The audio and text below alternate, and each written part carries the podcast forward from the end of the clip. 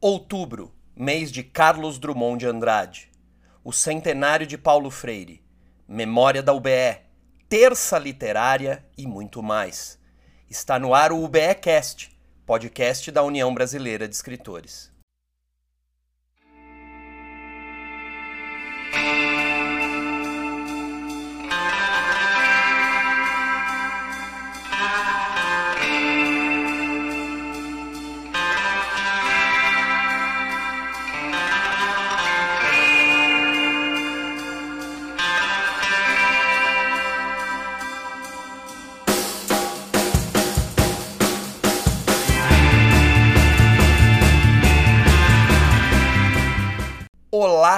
Escritoras escritores, povo do livro e amantes da literatura.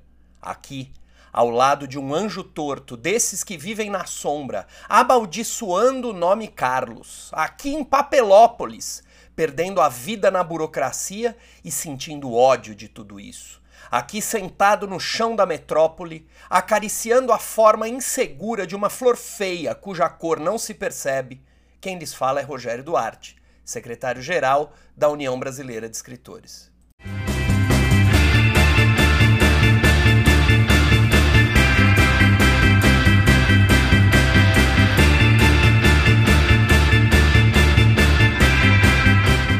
O presidente da UBE, Ricardo Ramos Filho, celebra o aniversário do poeta Carlos Drummond de Andrade.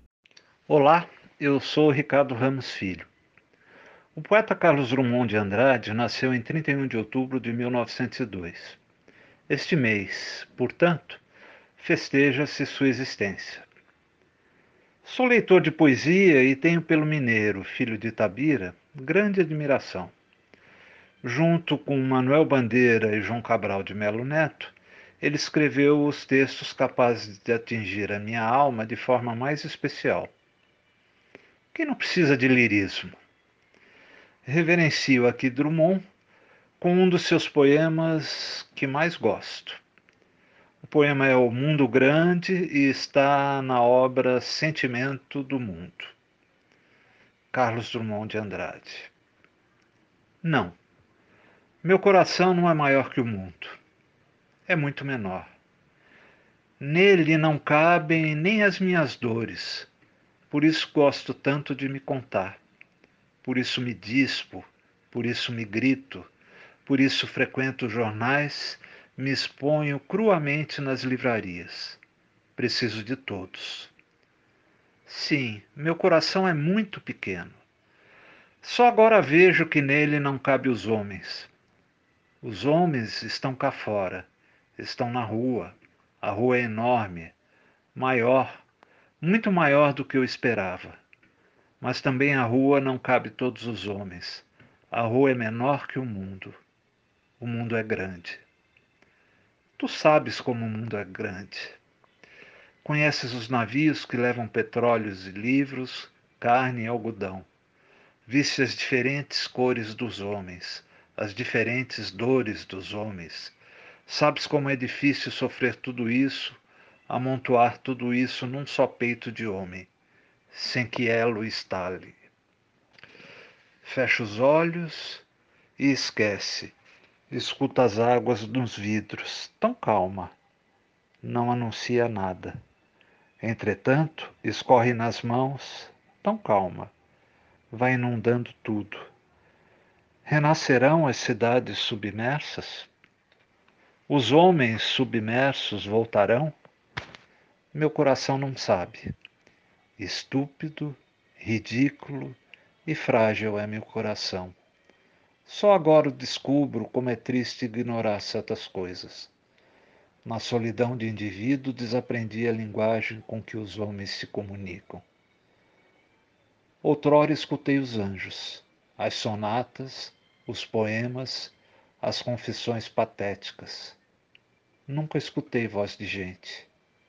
Em verdade, sou muito pobre.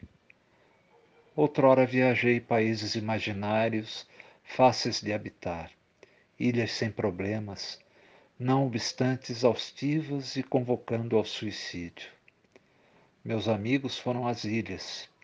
Ilhas perdem o homem. Entretanto, Alguns se salvaram e trouxeram a notícia de que o mundo, o grande mundo, está crescendo todos os dias, entre o fogo e o amor. Então, meu coração também pode crescer, entre o amor e o fogo, entre a vida e o fogo. Meu coração cresce dez metros e explode. Ó oh, vida futura, nós te criaremos.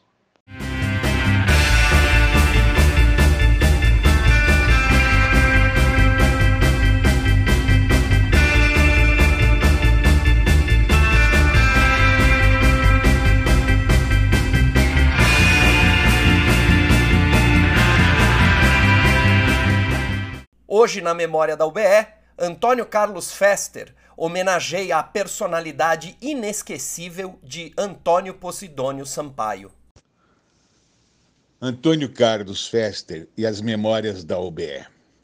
Nesse tempo de Jucapato, me vem à memória Antônio Posidônio Sampaio, um rapaz, um senhor, que foi um benfeitor da UBE que ajudou a financiar o jornal, a entidade e que participou de campanhas homéricas pelo Jucapato, como, por exemplo, aquelas de Frei Beto, Dom Paulo, Dalmo Dalari, Cora Coralina e outros premiados. Ele era sócio do escritório do Valdecírio Teles Veras, marido da Dalila, um solteirão que tinha muito contato com a família Veras. Até o dia, já com seus 50 anos, em que veio me comunicar que ia ser pai. E chorando que não ia ter tempo de criar a criança. O que felizmente ele pôde fazer. Ele não só viu o filho advogado, como ainda conheceu o neto. E queria, porque eu e a Helenice fomos dos primeiros a chegar na maternidade, queria batizar a criança com o nome de Antônio Carlos, mas, como bom baiano, mudou de ideia e colocou só Antônio, porque afinal Antônio Carlos poderia ser uma homenagem ao ACM, o que ele, em hipótese alguma, queria. Foi no lançamento de Lula e a greve dos peões na UBE que numa mesa estávamos eu, Maria Carneiro da Cunha, tradutora da Naisnin, Lígia Fagundes Teles e Lula. E aí a Maria Carneiro da Cunha estava lamentando que se uma pessoa tão aberta como eu ia casar no civil e no religioso, que esse mundo realmente não tem mais jeito. A Lígia brincando que eu estava traindo ela. E pediu a opinião do Lula sobre o casamento. E o Lula disse: nesses assuntos eu não me meto, e saiu da mesa. Muito depois, no aniversário do Frei Beto, no saudoso restaurante A Toca, eu disse a ele que Posidônio estava mandando um abraço. Lula ouviu e logo se aproximou para dizer que Posidônio era uma das maiores pessoas que ele conhecia na vida e que tinha sido o primeiro a financiá-lo em campanha eleitoral, vendendo um terreno e dando a renda desse terreno para ele. No velório de Posidônio, em junho de 2016, eu e Lula, muito abatidos, eu disse ao então ex-presidente que não se abatesse, porque Posidônio não gostaria de vê-lo assim. Quando disse a Posidônio que eu iria passar o Réveillon de 1984 em Salvador, ele me proibiu de ir para um hotel porque tinha um apartamento no Farol da Barra à minha disposição.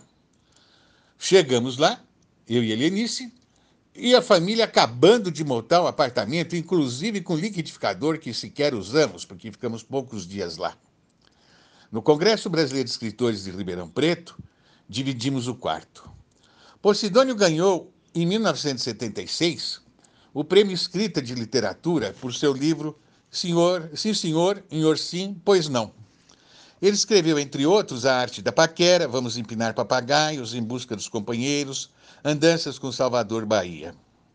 Quando comuniquei a Frei Beto que ele tinha partido, Frei Beto comentou, um homem justo. Sim, Antônio Posidônio Sampaio foi um homem justo no sentido bíblico da palavra. E eu me atrevo, Posidônio e colegas da OBE, a otorgar a Posidônio um prêmio Jucapato póstumo e honorário, porque poucos como ele levantaram tão alto na UBE aquilo que é uma das características da UBE, a amizade. Beijão, Antônio Posidônio Sampaio. Deus o abençoe a todos os seus.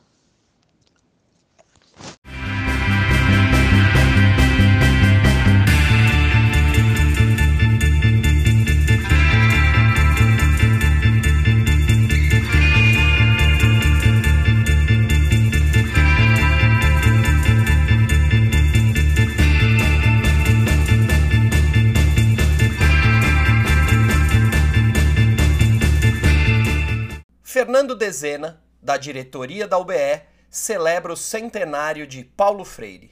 Olá a todos os amigos da UBE, União Brasileira dos Escritores. Sou Fernando Dezena, poeta, contista e cronista. Neste ano, quando comemoramos o centenário de Paulo Freire, um dos maiores pensadores da educação no mundo, as metralhadoras do secto bolsonarista voltam-se contra ele. Mas não será uma minoria de letrados que conseguirá apagar a obra deste magnífico brasileiro. Conhecer Paulo Freire e seu trabalho é dever de todos neste país, ligado ou não à educação. Destaco que seu maior desafio foi pensar a libertação do oprimido, sem que este se tornasse um opressor, e a certeza de que o oprimido só é liberto por si, e a ele cabe libertar o opressor, criando uma sociedade mais fraterna. Poderia falar de sua biografia vigorosa, de algumas curiosidades de sua vida, mas me aterei a Cartas a Cristina, reflexões sobre minha vida e minha praxis. Este é um trecho da primeira carta quando fala da fome na infância. Na verdade, porém, não fui um menino desesperadamente só nem desamado. Jamais me senti ameaçado sequer pela dúvida em torno da afeição de meus pais entre si, como de seu amor por nós, por meus irmãos, por minha irmã e por mim. E terá sido essa segurança o que nos ajudou a enfrentar razoavelmente o real problema que nos afligiu durante, durante grande parte da minha infância e adolescência: o da fome. Fome real, concreta, sem data marcada para partir, mesmo que não tão rigorosa e agressiva quanto a outras fomes que conhecia. De qualquer maneira, não a fome de quem fez operação de amígdala ou de quem faz dieta para ficar elegante a nossa fome, pelo contrário, foi a que chegava sem pedir licença, a que se instala e se acomoda e vai ficando sem tempo certo para se despedir. Fome que, que, se não amenizada, como foi a nossa, vai tomando o corpo da gente, fazendo dele, às vezes, uma escultura arestosa, angulosa. Vai afinando as pernas, os braços, os dedos vai escavando as órbitas em que os olhos quase se perdem, como era a fome mais dura de muitos companheiros nossos, e continua sendo a fome de milhões de brasileiros e brasileiras que dela morrem anualmente. Quantas vezes fui vencido por ela sem condição de resistir à sua força e seus ardis, enquanto procurava fazer os meus deveres escolares. Às vezes me fazia dormir, debruçado sobre a mesa em que estudava, como se estivesse narcotizado.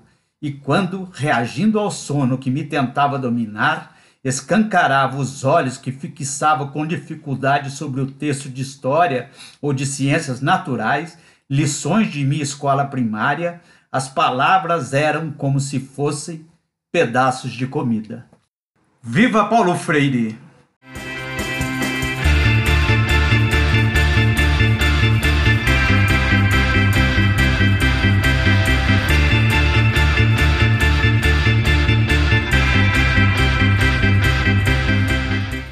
Quer falar diretamente com a UBE? Manda mensagem no WhatsApp 11 9 34 18 5858. Você vai ser atendida ou atendido pela Alessandra Sobral, nossa auxiliar administrativa. Ela está disponível das 13 às 17 de segunda a sexta-feira. Claro que isso não vale para os feriados. Se quiser falar comigo, manda e-mail para secretáriogeral@be.org.br.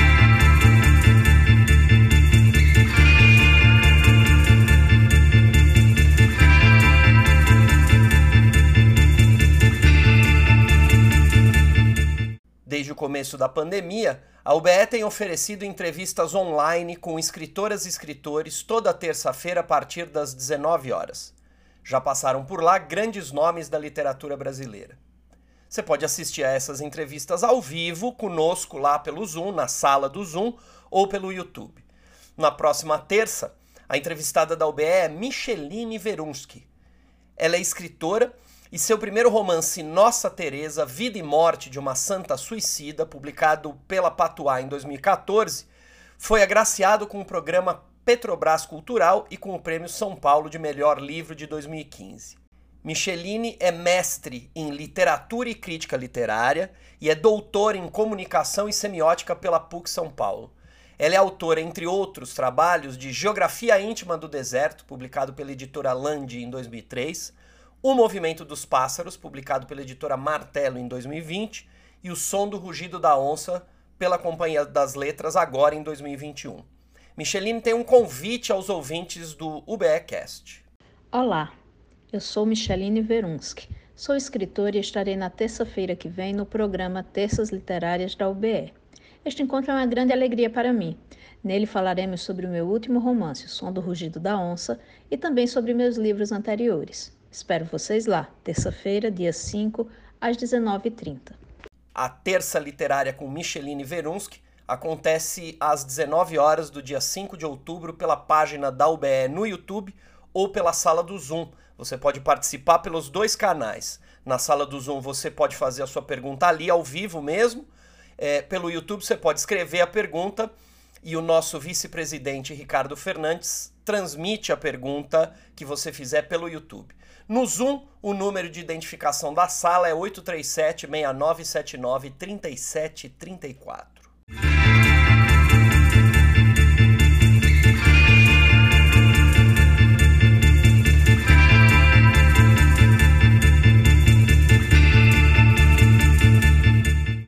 como o secretário-geral palmilhasse vagamente uma estrada de Minas pedregosa na escuridão maior, vinda das redes sociais e de seu próprio ser desenganado, a máquina do mundo dos podcasts se entreabriu a ele, que de arromper já não se podia esquivar e de roteirizar e gravar o UBEcast semanalmente se carpia.